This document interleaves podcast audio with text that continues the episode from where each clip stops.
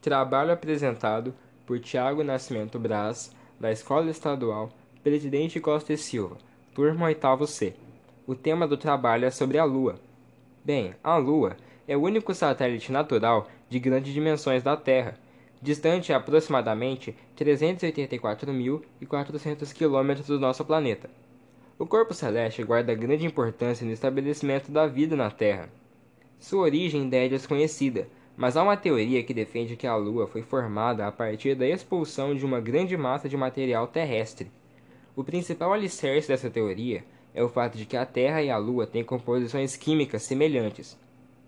Assim como a Terra, a Lua também possui movimento de rotação e de translação, e ambos duram aproximadamente 27 dias, como o período de translação e rotação são os mesmos, ocorre algo interessante. A face da Lua virada para a Terra é praticamente a mesma.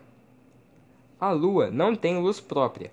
O brilho que vemos dela é o reflexo da luz do Sol. O aspecto da parte iluminada da Lua, vista por um observador na Terra, define o que se chama de fase da Lua. A variação da parte visível da Lua é resumida em quatro fases: nova, crescente, cheia e minguante.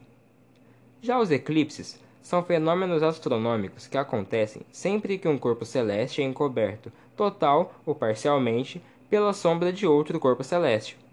Em momentos específicos, onde os movimentos da Lua e da Terra se alinham, a Lua ou a Terra projetam uma sombra que ofusca a luz que o outro astro recebe do Sol, caracterizando um eclipse.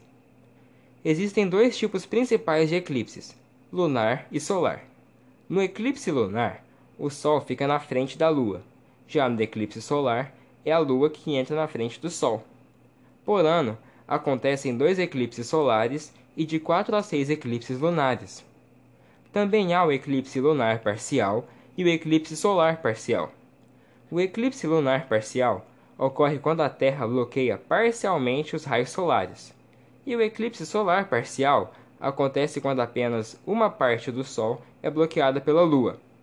E um fato interessante é que o Observatório Estratosférico de Astronomia Infravermelha da NASA, Agência Aeroespacial Norte-Americana, anunciou no dia 26 de 10 de 2020 a descoberta de água no estado líquido na superfície iluminada da Lua.